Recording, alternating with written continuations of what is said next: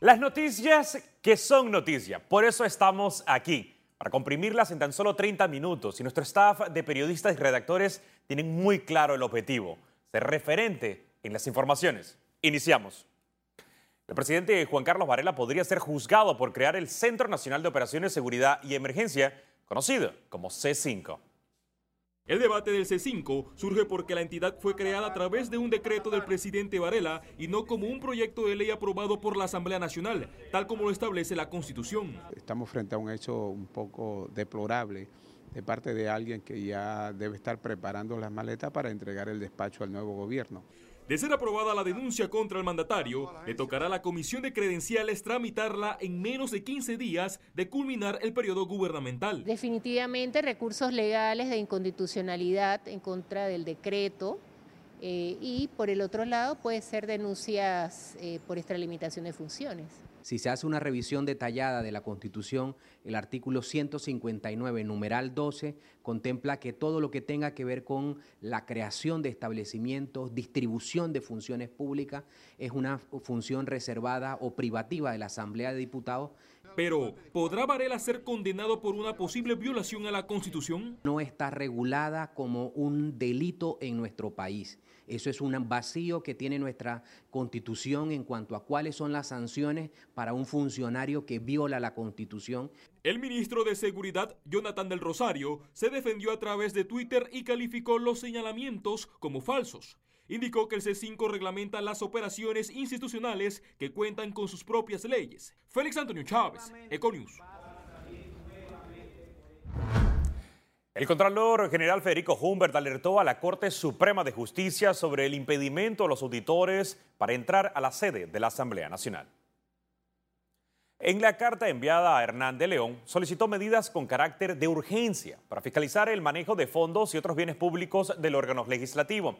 El viernes pasado se presentaron 11 auditorías contra diputados ante el Ministerio Público. Humbert aseguró que los resultados de las investigaciones de las planillas 080 y 172 son vergonzosas.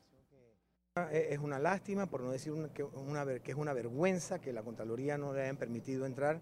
Sin embargo, pueden tener la completa seguridad que haremos todo lo que esté dentro de nuestras manos y dentro de nuestras capacidades jurídicas para entrar a fiscalizar lo que ocurrió o lo que ocurre en esa institución del Estado, tal cual como hacemos con todas las otras. Me, me sorprendería que la Corte Suprema dijera algo distinto a esto, puesto que a la misma Corte Suprema, la Contraloría, ha entrado a auditarla. Me hace sentir a mí que eh, la, la insistencia de la directiva de la Asamblea Legislativa de no permitir que la Contraloría entre a revisar cómo manejaron esos fondos es porque tienen algo que temer. Y en esta es sinceramente que quien no la debe no la teme. El nombre del actual secretario del Consejo de Seguridad Nacional apareció como autor de al menos siete de los correos que grabó el testigo protegido desde su computadora. Hoy hay un triunfo contundente de la defensa. La fiscalía jamás vio venir el golpe que le hemos aceptado hoy. Con el propio disco compacto que trajeron a este juicio y mantuvieron al testigo protegido bajo pregunta durante una semana y media, hemos abierto en el renglón de propiedades y ha salido a relucir que el autor de los más de 500 correos que están contenidos en ese dispositivo, el autor es Rolando López, jefe del Consejo de Seguridad. Para la defensa se demostró que el secretario actual del Consejo de Seguridad guardó la información de los correos, manipuló y alteró documentos. Aseguran que si se pinchó o no, no ha quedado demostrado. En tanto, la Fiscalía afirmó que el testigo protegido no desconoció todo el material en su correo y que falta el reconocimiento de las víctimas y valoración del tribunal.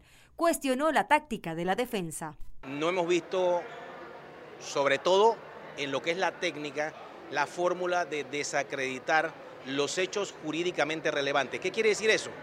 Yo quiero entonces que me desacrediten que no se intervino. Yo quiero que me desacrediten que no se reconoció todo aquello que en su momento el mismo testigo reconoció como haberlo hecho y sobre todo hay algo que jamás podrá controvertir la defensa, es cuando lleguen las víctimas y digan es que ese correo era mío. Rolando López es testigo de uno de los querellantes. Citón aseguró que interpondrá una acusación en su contra. Y Panamá cuenta con su selección nacional de debate que representará al país en un torneo mundial que se celebrará en Tailandia. Heleni Manolas, Guisa Pavone, Daniela Acosta, José Espino y Oscar Prado competirán en el torneo mundial de debate representando a nuestro país del 24 de julio al 1 de agosto próximo en Bangkok, Tailandia. Nosotros somos cinco y fuimos los escogidos para formar parte de la Selección Nacional de Debate de Panamá y esta vez queremos participar en el torneo escolar mundial de debate, que es el torneo más importante a nivel mundial de debate escolar. En Panamá falta muchísimo la educación o el incentivo a la educación en los jóvenes. Es algo que ha, ha, habido una carencia en los últimos años y creo que el debate es una manera increíble de comenzar a discutir temas como política, como igualdad de género, como iniciativas sociales, de una manera tolerante, de una manera respetuosa. El debate te abre la mente a escuchar las ideas de los otros y a plantearte tus ideas de manera más fuertes. Economía.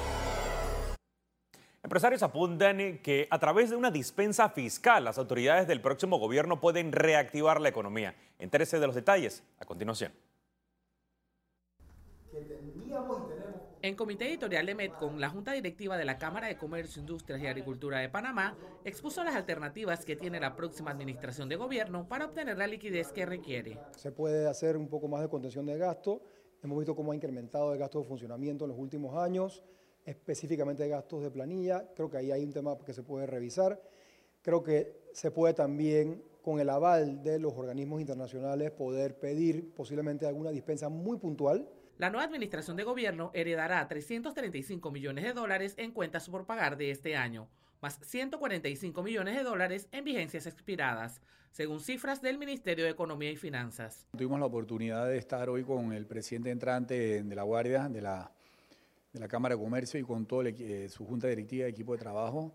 Eh, han avanzado mucho, están trabajando en, eh, de la mano con la administración actual y la, la administración entrante, con área principal el enfoque de la activación económica. Para el gremio empresarial, tomando en cuenta el estado de las finanzas públicas, una constituyente no es opción para efectuar los cambios que se requieren en el país. Sentimos que es eh, una forma de modificación constitucional que, que, profundiza la contracción de la economía en lugar de dinamizarla. ¿no? Eh, lo que se busca en este momento quizás es mayor seguridad jurídica, eh, mayor seguridad de las inversiones, para generar más empleo. El gobierno liderado por Laurentino Cortizo también deberá hacer frente a más de 3 mil millones de dólares en proyectos llave en mano.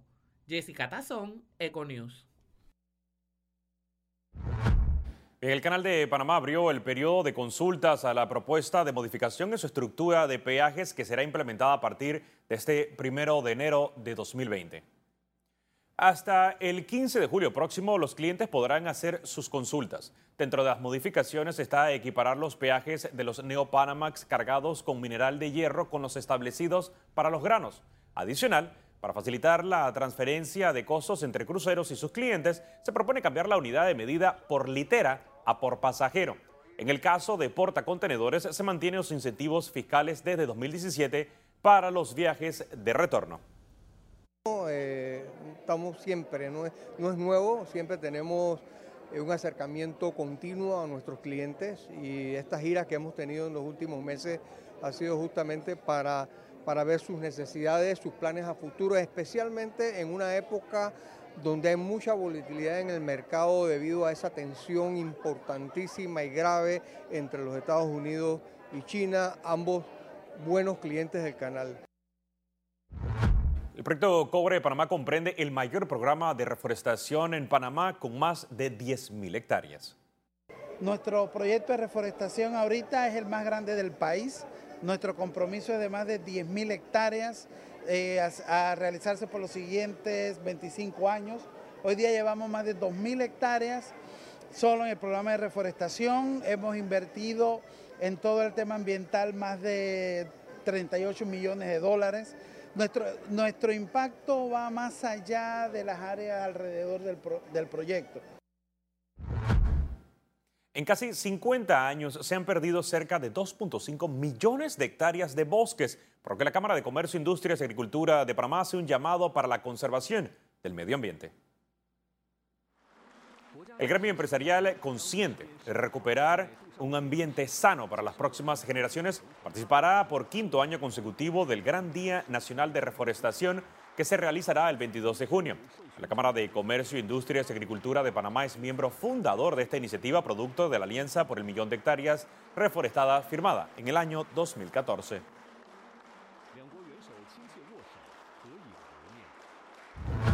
Bien, es momento de un resumen de la jornada bursátil de este lunes 17 de junio. Veamos. El Dow Jones cotizó en 26.112,53 puntos, sube en 0.088%. El IBEX 35 se situó en 9.131,70 puntos, caída de 0.68%, mientras que la Bolsa de Valores de Panamá se ubicó en 438,9 puntos, baja en 0.13%. Ahora veamos en detalle el volumen negociado en la Bolsa de Valores de Panamá.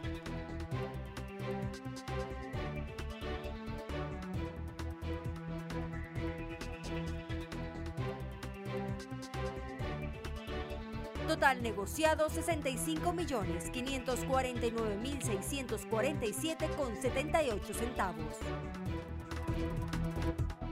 Al regreso Notas Internacionales, recuerde que también puede seguirnos a través de su teléfono móvil utilizando la aplicación Cable Onda Go. Solo descárguela. Listo, ya regresamos.